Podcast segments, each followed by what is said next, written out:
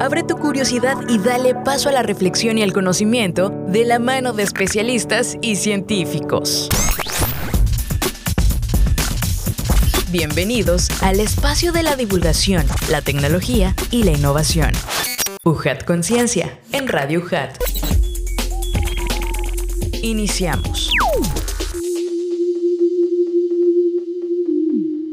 Hola amigos, ¿cómo están? Qué gusto saludarles. Estamos en un episodio más de UJAT Conciencia. Soy Adrián de Dios, qué gusto que están con nosotros a través de las plataformas digitales de ciencia y tecnología UJAT y por supuesto también en radio.ujat.mx. Como saben, tenemos muchos contenidos, uno de ellos es Conecta Ciencia. Por aquí les vamos a dejar el link para que puedan ir a ver todos los contenidos que tenemos y otros más. Y bueno, como saben, en ese programa tenemos invitados de lujo y en esa ocasión estamos muy congratulados de que nos acompañe una gran investigadora de la División Académica de Ciencias Agropecuarias. Y bueno, doctora, qué gusto que nos pueda acompañar. Me refiero a la doctora Nadia Florencia Ojeda Robertos. Doctora, bienvenida. ¿Cómo se encuentra? Hola, Adrián. No, pues muy bien. Muchas gracias por la invitación. Eh, te agradezco muchísimo eh, el haberme considerado para tu programa y bueno, pues aquí con todo el gusto y muy contenta de estar con ustedes. Muchísimas gracias, doctora. Ya habíamos coincidido anteriormente, ¿verdad? En algunas actividades sobre ciencia, también jóvenes investigadores sobre todo, ¿no? Sí, sí, hace algunos años. Apenitas, ayer.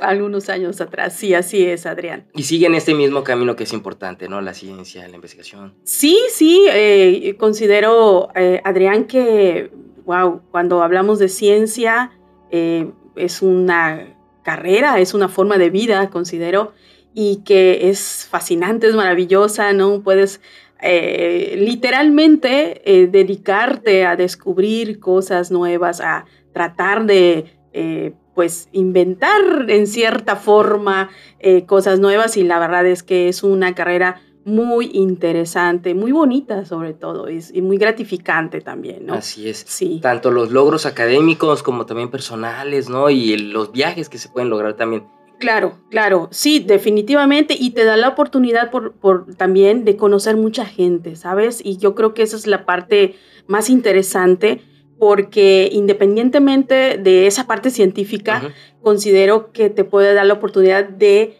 conocer desde estudiantes, ¿no? De licenciatura o jóvenes que pudieran estar interesados en la ciencia, pues hasta grandes investigadores, ¿no? Y por supuesto, en, la rama en la que estoy, pues conocer productores, ¿no? Eh, de, en este caso, donde yo estoy de rumiantes o otros investigadores de otras disciplinas. Entonces, honestamente, la parte humana, ¿no? La parte de las relaciones humanas, yo considero que esa es una parte pues de la que te llevas finalmente, ¿no? Así es. sí. La que nos va a permitir conocerla. Hablando de conocerla, voy a leer un poquito su semblanza para que sepamos también su trayectoria. Claro, Adrián. Quien es médico veterinario zootecnista, maestra en producción, producción animal tropical. Así es. Opción salud animal, doctora en ciencias agropecuarias. Sí. Por la Facultad de Medicina Veterinaria y Zootecnia de la UADI, ¿verdad? En la UADI. Sí. Es Universidad Autónoma, de Yucatán en la Facultad de Medicina Veterinaria, exactamente ahí. Y también cuenta con un postdoctorado en el Instituto Nacional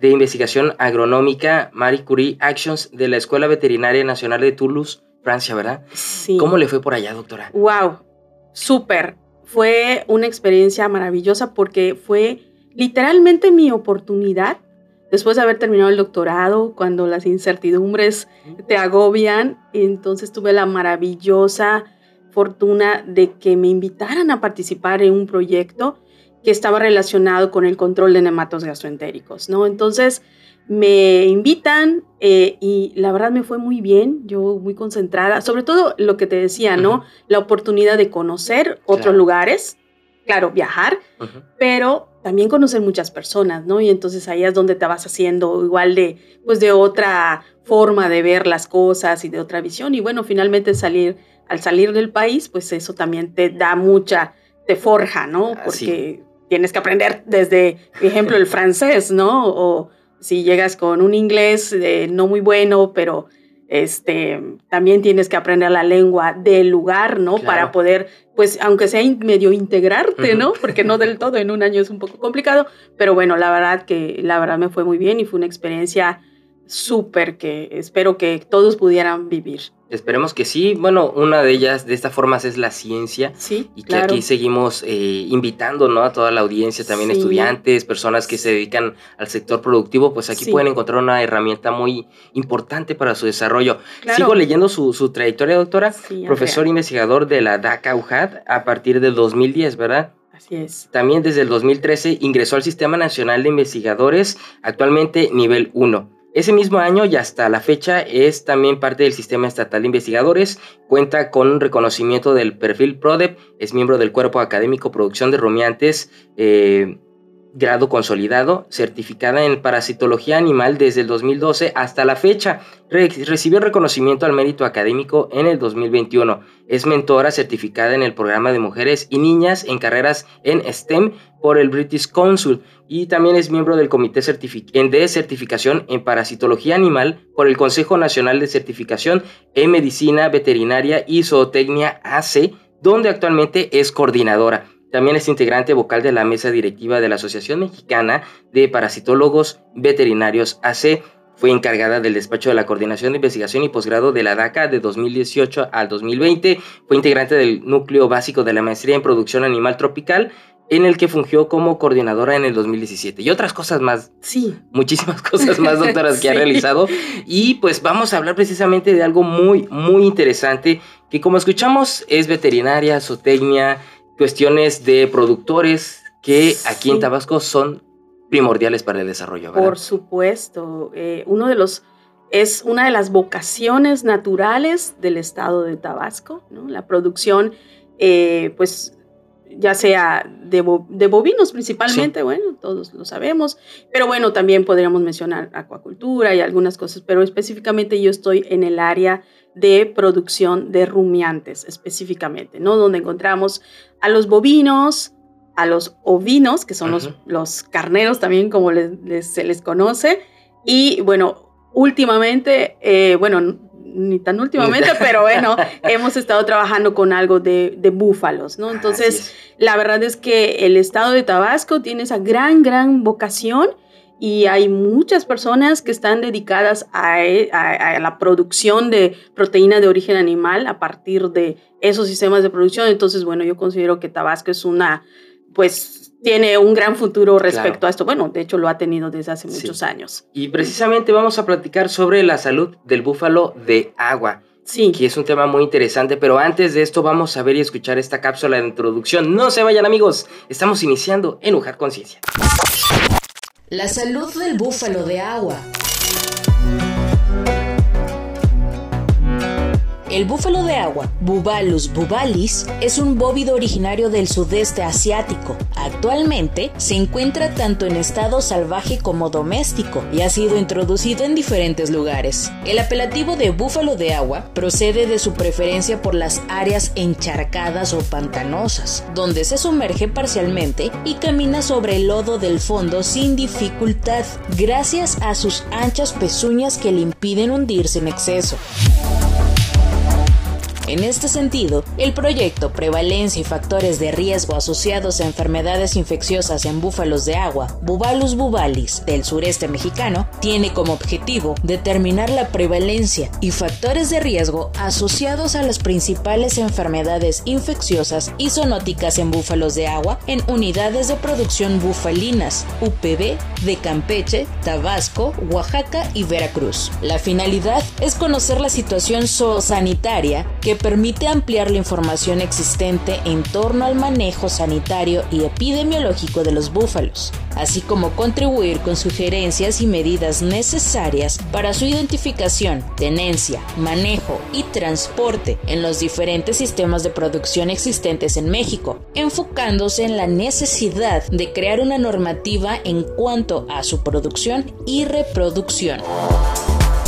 Además, es un estudio epidemiológico que incluirá búfalos de agua de distintas edades en los sistemas de producción bufalino y búfalo bovino de los estados ya mencionados. Las enfermedades a estudiar son leptospirosis, anaplasmosis, babesiosis, tripanosomiasis, neosporosis y toxoplasmosis. Se colectarán muestras sanguíneas para realizar mediante técnicas moleculares e inmunológicas el diagnóstico. Adicionalmente, se realizarán estudios parasitológicos de ectoparásitos y endoparásitos. Pues vamos a conocerlo un poquito más y nuevamente bienvenida, doctora. Gracias, Adrián, muchas gracias. Eh, bueno, ¿qué te puedo comentar? El búfalo. Honestamente, eh, cuando, bueno, te voy a hacer un poco de la historia, ¿no? Al menos en cómo nosotros incursionamos. Eh, en el 2013, más o menos, a un compañero, un compañero nos dice, ¿saben qué? ¿Qué creen? En Veracruz hay búfalos y todo el mundo así como que, ¿y, qué onda? O sea, porque nunca ninguno de nosotros había tenido contacto con ellos. Y a ellos, pues nos pusimos de acuerdo y dijimos, bueno, vamos a hacer un proyecto, tú ves la parte de eh, nutrición, tu reproducción, a mí me tocó la parte sanitaria, específicamente de parásitos, y otro compañero iba a ver este, en otras cuestiones, ¿no? Entonces, ese fue el momento en el que yo, nadie, conocía al búfalo y me, y, empiezo a descubrir, ¿no? lo que a lo mejor eh, nunca en la vida me hubiera imaginado. Entonces, bueno, te comento, el búfalo de agua es un rumiante, es, es hermano pariente de los bovinos, de, hecho es un bovino, y el búfalo de agua actualmente está teniendo un, eh, vamos a llamarle un boom en el crecimiento de las poblaciones, porque resulta que el búfalo tiene una gran adaptación a condiciones climáticas, ah. ¿ok? Por ejemplo, temperatura, a la humedad, eh, a condiciones tropicales, en este caso vamos a hablar específicamente.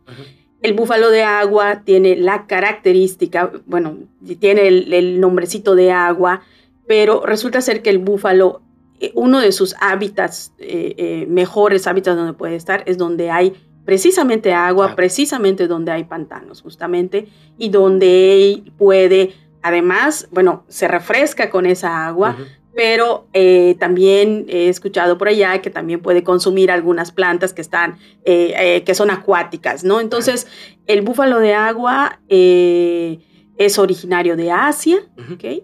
Y bueno, hay diferentes razas eh, eh, que se pueden distinguir. Claro que cuando alguien piensa en un búfalo, o sea, es negro, con cuernos, enorme, exactamente. Lleno de, pelaje, ¿no? Eh, no tanto, bueno, el búfalo de agua al que yo me estoy refiriendo es, es un búfalo no tan peludo, o sea, no tiene tanto pelo, ¿no? Y tiene más bien como zonas desprovistas de pelo en la parte superior del, del, del lomo y, pero no es el búfalo ese que tú estás imaginando, ¿no? el que está en Norteamérica, ¿no? El grandote.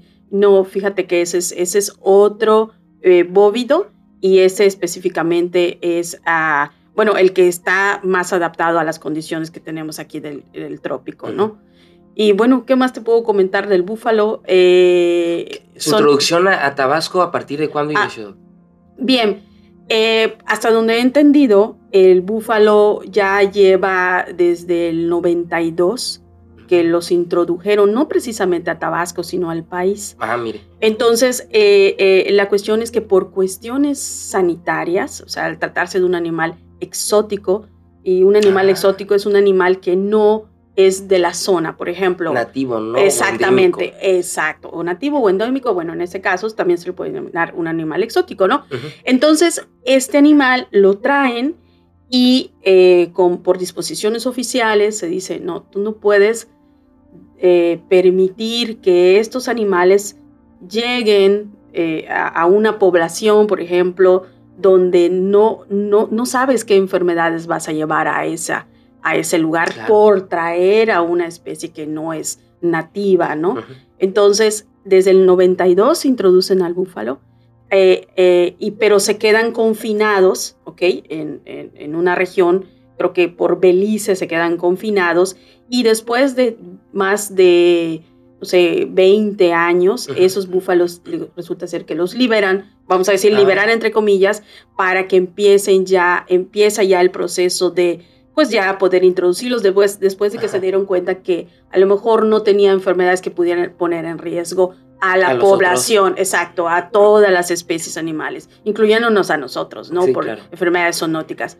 Entonces, bueno, fue en el 92. Entonces, en, Tabasco, pues ha, ha, sido gradual la introducción de esos animales, ¿no? Entonces, yo estoy casi, podría decir, no sé, eh, más o menos entre 13, 14 años que empiezan algunos productores a adquirir algunos búfalos, claro, con tiento, tranquilamente no, no haciendo una invasión, ¿no? Y se van dando cuenta de los beneficios que eso les aporta a sus sistemas de producción al meter a los búfalos en los lugares donde, por ejemplo, el bovino, pues no podría estar, ¿no? Entonces, ese es los beneficios, ¿no? Eh, con, el, con el búfalo. Nos hablaba de las condiciones sanitarias para poderlos tener, ¿no? También las condiciones propicias para que ellos puedan estar.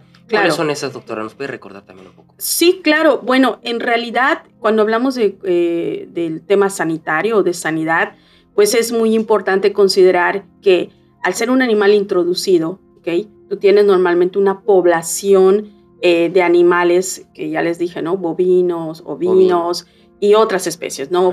Ah, aves. aves, todas las especies. Y estas especies animales ya están adaptadas al medio, ya tienen contacto con patógenos, con virus, con bacterias, con parásitos, y digamos que esos animales ya tienen una adaptación al medio y a todos los patógenos que estén presentes. Entonces, cuando el búfalo entra, eh, él puede ser que el búfalo funcione como un eh, vamos a llamarle, eh, más que un vector, como, sí, como un reservorio de ciertas enfermedades que a lo mejor él no va a manifestar, pero los otros animales pudiera ser que sí manifiesten. Entonces, bueno, esa es una de las partes principales, ¿no? Que hay que considerar respecto a la salud y a la introducción de una nueva especie en un hábitat o en una zona o en una región o incluso en el país, ¿no? De ahí la importancia de conocer qué es lo que pasa con el búfalo, o sea, cómo es su comportamiento bajo estos sistemas de producción, bajo estas condiciones medioambientales. Y quiero mencionarte que no solo en Tabasco hay búfalos, o sea, eh, según reportes eh, que sabemos, hay búfalos en 29 estados ah, del... Exacto, pero es en el sureste donde se ha dado un boom en esa producción. Entonces, bueno, ¿por qué en el sureste? Bueno, porque seguramente en el sureste están las condiciones propicias, pero eso no quiere decir que el búfalo no se pudiera adaptar, por ejemplo, a otras condiciones medioambientales, ¿no? Entonces, por ejemplo, aquí en el trópico, aquí en el sureste, pues, ¿qué lo favorece? Pues justamente esa presencia de zonas con agua, zonas, eh, vamos a llamarle, que pudieran tener lagunas o donde el o pantanos, exactamente, donde el búfalo pudiera estar aprovechando los recursos que, por ejemplo, los bovinos o los ovinos no pueden aprovechar. Normalmente. Exacto. ¿Cómo se relaciona su área de conocimiento? Pues en realidad en conocer a los búfalos de aquí del estado, ¿no, doctor? Sí, claro. Bien, eh, con el primer trabajo que te comenté hace hace, un ratito, que eh, nosotros nuestra intención era precisamente esa, ¿no? Conocer qué era lo que estaba pasando con esos búfalos de esa región a la cual fuimos, que fue eh, justamente en Veracruz, ¿no? Donde fue, eh, digamos que en ese lugar, considero es donde empezó a haber mayor población de búfalos de Veracruz. Entonces, cuando comenzamos con eso, pues las preguntas clásicas y de acuerdo con la experiencia que yo tenía, del trabajo con borregos o con ovinos y un poco con bovinos, pues bueno, ¿y qué pasa con los parásitos del búfalo? ¿Qué parásitos tiene? Ya está aquí, pero ¿qué parásitos son los que lo afectan? ¿Será que son los mismos de los bovinos o no? ¿O se cree que comparte eh, algunos parásitos con los borregos, con los perros, con los caballos? O sea, ¿qué es lo que está pasando? Porque tú estás trayendo un animal que está siendo introducido y seguramente va a tener contacto con esos parásitos de los eh, eh, animales que están acá. Entonces, bueno, ahí es donde empieza la aventura, ¿no? Empezamos a trabajar eh, primero agarrando a puras búfalas hembras. Bueno, quiero contarles algo que esa, esa me parece fascinante. La primera vez que fuimos, ya sabes, todos jóvenes, felices, vamos a ver búfalos, en cierta forma con un poco de miedo, y nos toca ir a un rancho que tenía a los búfalos en libertad. Entonces, fascinante. Había que pasar eh, por como con un río en una lancha y bueno. Y bueno, llegamos y nosotros teníamos en mente, como con borregos, se podría hacer 100 animales en un día y sacas muestras y haces todo y perfecto, ¿no? Pero los animales no corren, están ahí. Ah, pero cuando hablas de, hablábamos de búfalo y nuestra inexperiencia y nuestra juventud, no, pues vamos a muestrear 100 búfalos. Mentira. Ese primer día muestreamos 28. Todo el día, con muertos de calor, de sudor. ¿Por qué? Porque obviamente en una especie que ninguno de nosotros había manejado.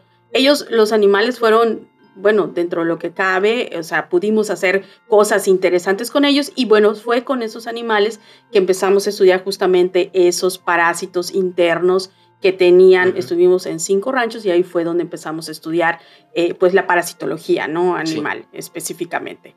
Entonces, bueno, eh, su experiencia ahí aparte está muy interesante porque mm. comprendieron también el comportamiento de los animales, ¿no? Por ahí hay registro de que son salvajes, pero sí se adaptan al, al, pues, al cuidado, a la crianza. Sí, ¿no? no, no, O sea, después de eso, de verdad, yo, yo enamorada de la especie animal, diciendo, qué bonitos animales.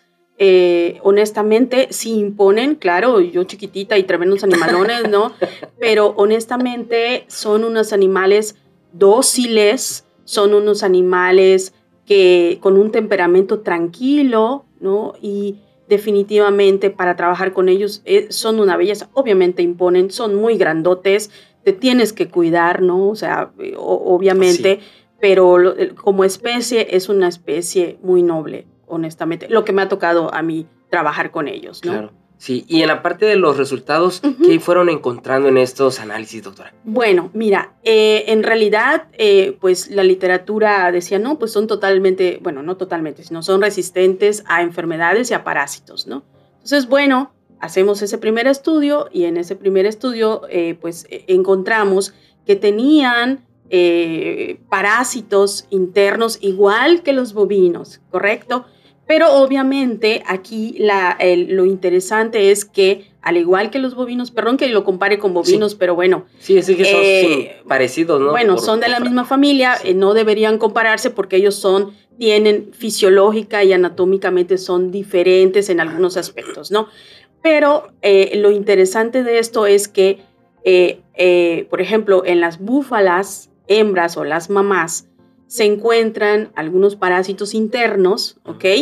Que pueden ser transmitidos, por ejemplo, al bufalito a través de la leche, ¿correcto? Y es en el bufalito donde tú pudieras encontrar algunos problemas parasitarios originados por la mamá que es la que tiene, en ese caso, este parásito, ¿no? Esa es una de las cosas más interesantes. Obviamente también algo muy interesante es que los bufalitos o las crías de, las hembras, eh, pues obviamente van a tener mejor, menor, eh, vamos a llamarle eh, resistencia o van a nacer con una inmunidad diferente que los adultos. Y bueno, en los bufalitos pues podemos encontrar mayor cantidad de parásitos que en los animales adultos, ¿no? Entonces, bueno, esas son condiciones interesantes. Algo que yo quiero comentar también dentro de todos esos resultados es que, por ejemplo, definitivamente va a variar mucho dependiendo del rancho o de la explotación de la cual estemos hablando, ¿no? Y entonces esto va a ser diferente para cada unidad productiva, no va a ser lo mismo un rancho bufalero que tiene a las búfalas pastoreando, por ejemplo, en un pasto eh, este, forraje. O forraje, exacto. O a un rancho que tiene a los animales pastoreando en un acahual o en un, en, vamos a decir, en vegetación nativa, ¿no? Ahí vas a encontrar diferentes, digamos, eh, poblaciones parasitarias posiblemente, pero lo que sí es un hecho y algo muy importante es que la cantidad de parásitos que van a tener, pues obviamente puede ser menor dependiendo del manejo que se le den a esos animales bajo esos sistemas de producción. Ese es el reto también al cual ustedes se van a ir enfrentando, ¿no? En las siguientes etapas del proyecto. Claro, claro. Mira, de hecho quiero comentarte algo que este proyecto, el que e, se inició eh, el, este año, en el 2022, y quisiera comentarte cómo surge.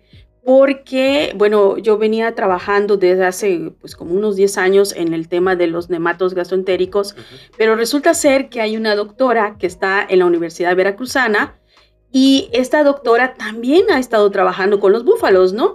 Ella es la doctora eh, Dora Romero Salas de la Universidad Veracruzana de la Facultad de Veterinaria y cierto día me habla y me dice, Nadia, yo sé que tú estás trabajando con búfalos en Tabasco y específicamente cuestiones de parásitos. Sí, sí. Oye, yo estoy trabajando también con parásitos, pero mi especialidad son los hemoparásitos o parásitos protozoarios, que son diferentes a los que yo estudio. Y dice, oye, ¿por qué no hacemos algo juntas? Y yo, sí, dale, vamos a hacerlo. y entonces ahí comienza el proyecto. Mira, vamos a abarcar el sureste del país porque es nuestra zona de influencia, ¿no? En mi caso, Yucatán y Campeche, y la doctora de Veracruz y de, eh, de Oaxaca, ¿no? Entonces ahí nace el proyecto eh, originado por todas esas eh, cosas que habíamos hecho previamente entre las dos y bueno, aquí es donde surge un nuevo, pues una nueva aventura que ya iniciamos y que es justamente la que vamos a iniciar a raíz de esa interacción que tuvimos, pues nos platicamos literalmente qué partes podíamos hacer cada una de nosotras y fue ahí donde comenzamos, ¿no? Entonces, específicamente es tratar, bueno, no es tratar, sino es hacer, eh, bueno, quiero comentarles que este proyecto, la doctora Dora lo lanza para que un joven hiciera sus estudios de postdoctorado. Entonces, afortunadamente, hay una persona que está dedicada a trabajar con los búfalos. Entonces, ¿cómo la colaboración o qué es lo que hacemos?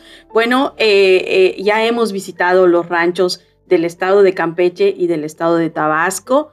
Y eh, esas colaboraciones consisten en, pues, obviamente ir al rancho, hacer todo el trabajo de campo, una vez que se colectan las muestras que se necesitan de cada unidad productiva, bueno, estas muestras eh, en este momento se están procesando justamente en la Universidad Veracruzana, donde ellos tienen, pues, eh, vamos a decir, el equipo y, pues el personal también para poder hacer las pruebas diagnósticas para determinar algunas enfermedades eh, parasitarias de los búfalos. Estamos hablando de hemoparásitos específicamente.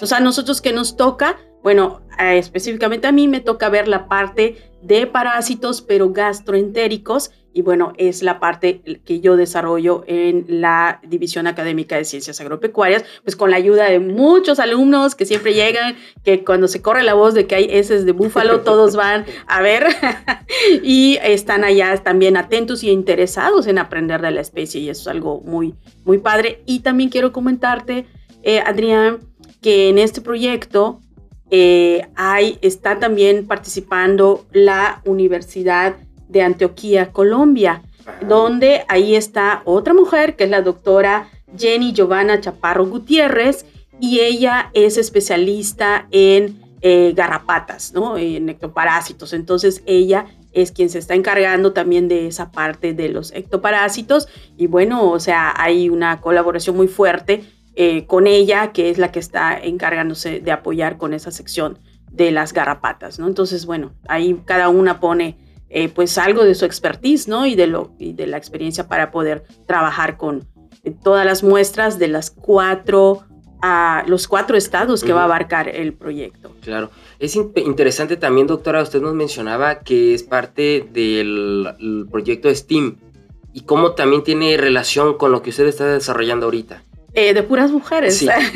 bueno, en realidad se ha hecho, eh, pues nos encontramos en el camino, ¿no? Realmente ha sido una forma natural de, eh, y bueno, sí, vamos a decir, somos, bueno, está la doctora Dora, yo y la doctora Jenny, pero... También hay otras doctoras que están en, de otras instituciones y también tenemos la colaboración. De hecho, el joven que está haciendo el, el, digamos, nos está ayudando con esta parte del post. De hecho, él es el responsable literal del proyecto. Eh, él, pues, es, es, un varón que también nos está ayudando, pero sí es muy bonito, ¿no? Que entre mujeres podamos trabajar y podamos colaborar para, pues, sobre todo con los animales tan grandes, ¿no? Poder hacer cosas interesantes, sí. Y sí recibimos ayuda de varones, por supuesto. Eso es importante. Solita es imposible. Y bueno, doctora, de, este de estos resultados, eh, ¿nos puede platicar si ya han tenido algún avance, algo que nos pueda mencionar ya para ir conociendo también? Claro, bueno, en realidad eh, ya hemos hecho la fase de colecta de la, bueno, primero de datos y obviamente de muestras, y esta parte que es la que toca de Campeche y Tabasco, la fase de colecta ya está hecha, la de campo está lista, ¿no? Ahora lo que se está haciendo y se están corriendo ahorita son justamente las pruebas eh, inmunológicas y de biología molecular, que son las que van a servir para detectar la presencia de cuando menos cinco diferentes tipos de eh, eh, enfermedades que pudieran tener o de patógenos que pudieran tener esos animales, ¿no? Entonces, en este momento, como tal, esos resultados todavía no están procesados, o sea, se están haciendo los estudios de laboratorio y porque hay algunos detalles que se tienen que afinar, ¿no? Porque al ser la especie búfalos diferente, hay algunas cuestiones en el laboratorio que se tienen que afinar específicas para la especie animal de la que estemos hablando, ¿no? Pero en la parte de nemátodos gastroentéricos, que es la parte la que yo he hecho, pues esa, digamos que es una parte un poquito más rápida porque se procesan las muestras en el momento que se están obteniendo. O sea, no las puedes dejar para después, porque son justamente las heces de esos animales que luego son las que procesamos nosotros en el laboratorio y es ahí donde podemos decir eh, el estatus eh, de, vamos a llamarle parasitario, de parásitos internos de esos búfalos en el momento en el que se fue a obtener la muestra. Entonces, te comento de forma general, este como se hicieron muestreos en búfalas adultas. Entonces, algo muy interesante que quisiera mencionar eh, eh, con la reserva del caso, porque pues, todavía nos falta ah, eh, trabajar con las otras dos especies y este solo es un muestreo, es que tanto en Tabasco como en Campeche, las poblaciones que encontré de nematodos gastroentéricos no van por ejemplo, de los 300 animales que se muestrearon en el estado de, Campeche, únicamente hablamos de un 20% de animales que sí tuvieron nemátodos gastroentéricos.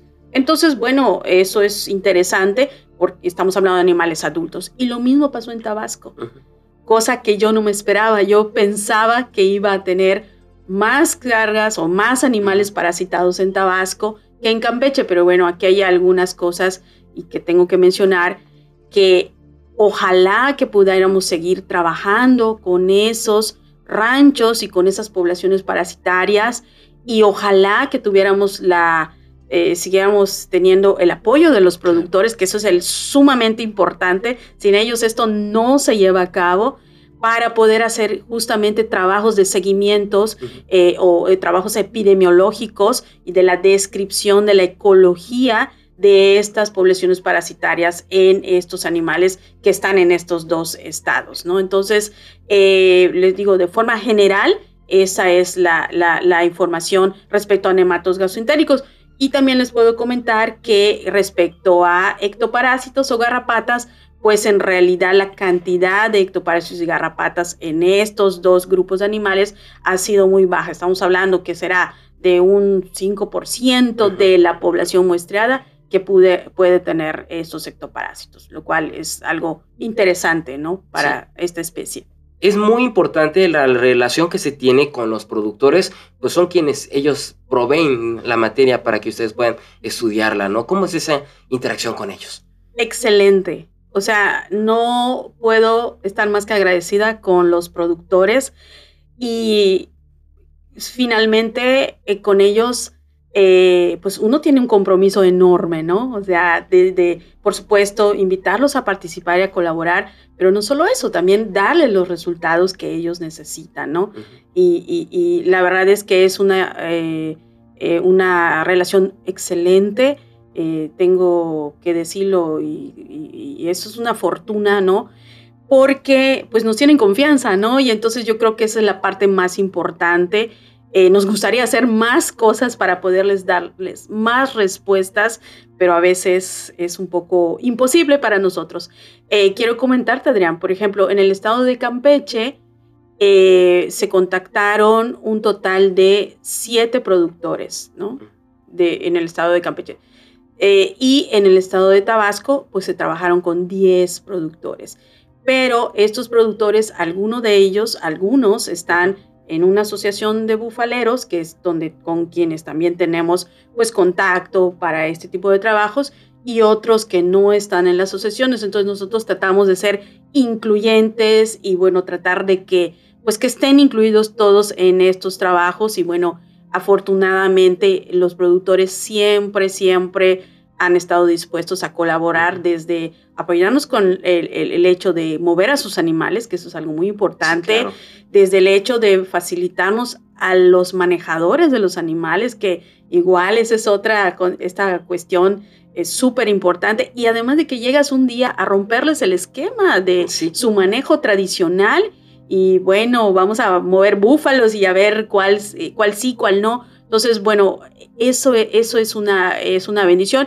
Y como te digo, el compromiso y de, de, darles y de ofrecerles lo mejor que uno pueda. Y bueno, eso yo lo que creo que lo que estamos haciendo afortunadamente. Espero que piensen lo mismo ellos. Porque el beneficio es para las ambas partes. Al fin de cuentas, están buscando información para publicar y también ofrecer mejoras, ¿no? Sí, claro. O sea, el fin último es cuáles son las preguntas que podemos nosotros, con las cuales podemos nosotros ayudarlos a ellos, ¿no? O sea, esa pregunta, ¿es verdad que los búfalos no se parasitan? O sea, no, pues no es verdad. O sea, sí tienen parásitos. O sea, estamos contestando esas preguntas. Entonces, como tú dices, son varios puntos. Y pero también hay algo importante que creo que no debemos olvidar, que al menos a mí es la que más me motiva. ¿Sabes qué me gusta ver? Ver a los jóvenes estudiantes de medicina veterinaria, que muchos de ellos son puros voluntarios que llegan y que quieren estar allá agarrando al búfalo, jalándole la cola, estén viendo cómo tiene el cuerno, no importa, pero yo considero que también ese es otro de los beneficios y pues no sé, tal vez alguno de ellos en algún momento se va a convertir o en un productor de búfalos o en un veterinario especialista en búfalos, digamos, o pues simple y sencillamente conocer del animal y bueno, y también, ¿por qué no? Obtener una tesis, eh, obtener conocimientos y pues yo creo que eh, pues son varios los beneficios que podemos obtener, ¿no? Sí, sí, sí. Eh, la verdad, bueno, y volvemos a la parte humana, ¿no? O sea, además de toda esa, esa parte humana de las relaciones que se pueden desarrollar. Usted nos decía en un principio que ha llevado 10 años trabajando con esta especie. ¿Y ¿qué, ¿Qué se ha encontrado, doctora? ¿Qué algo que también pues se relacione con este tipo de estudios, pero que también que sean parte de su crecimiento. Sí, bueno, eh, de forma general, ¿no? Eh, les puedo comentar, y esta es una eh, anécdota y al mismo tiempo es parte de los resultados que nosotros tenemos. aquí en el estado de Tabasco hay un parásito que es un, un parásito que se llama fasciola hepática, ¿no? Entonces, este parásito se encuentra en ciertas regiones del estado de Tabasco. Y este parásito requiere de un caracol y de ciertas condiciones medioambientales. Entonces, si el búfalo es nuevo en esta región y el búfalo está en esta, en una región donde la fasciola hepática, que es un parásito importante para la bovinocultura, eh, ¿qué pasará con él? Entonces nosotros nos dimos a la tarea de tratar de ver si es el búfalo también, pues posible de que, que encontráramos en este animal, lo encontráramos parasitados. Y pues desafortunadamente sí encontramos. Desafortunadamente para el productor, pero nosotros estuvimos felices porque lo encontramos y entonces, bueno, ahí las, las dualidades, que tal vez está mal que yo lo diga, pero bueno, eso es un aporte, es un conocimiento. ¿Saben qué? Efectivamente, a estos animales les encontramos huevos de este tremátodo, de este parásito, entonces, ¿qué es lo que sigue? Pues vamos a seguir estudiándolo, o sea, ¿dónde están? Vamos a tratar de buscar, ¿será que fue fortuito? Vamos a hacer algo más grande para tratar de buscarlo, incluso en el rastro, hacer seguimientos y bueno, ahí siguen más cosas por hacer. Y hay otro tema que a mí me parece muy fascinante, el tema que tiene que ver con los ectoparásitos, ¿no? Con las garrapatas y específicamente el búfalo tiene un piojo que lo afecta específicamente a él. Entonces, este piojo, si tú tienes al búfalo en la región, pues me imagino que también debería tener a su, a su, eh, vamos a llamar a su piojo específico. Y efectivamente, nosotros no lo habíamos encontrado aquí en el estado de Tabasco hasta que un buen día un gran amigo que también trabaja con búfalos, nada más que él está en la parte de reproducción, me habla y me dice, Nadia, fíjate que estamos haciendo y estamos encontrando, no sé, unos bichitos que se mueven en la cola de los búfalos. A ver, vamos a ver. Bueno, se inicia todo el proceso, iniciamos un seguimiento, bueno, vamos a verlo. Y entonces resulta ser que se trata de un piojo que antes no había sido reportado aquí en Tabasco, porque obviamente la población, o a lo mejor ya había, pero no lo habíamos escuchado, no lo habíamos estudiado. Y entonces nos dedicamos al estudio, se identifica al, al, piojo y a partir de ese momento pues eh, se hace también un reporte donde decimos, bueno, hay este piojo, eh, hay que tener ciertas medidas, hay que conocer, claro, conocerlo, controlarlo y por supuesto evitar sus efectos negativos en, la, en el sistema de producción. Entonces, bueno, esos son, hay más cosas, hay otros parásitos también que son sumamente interesantes. Hay uno que se llama estrongiloides, que también es un parásito que la importancia de él es que en algún momento de, de su desarrollo, pues pudiera eh, desarrollarse sintomatologías muy graves para el bufalito.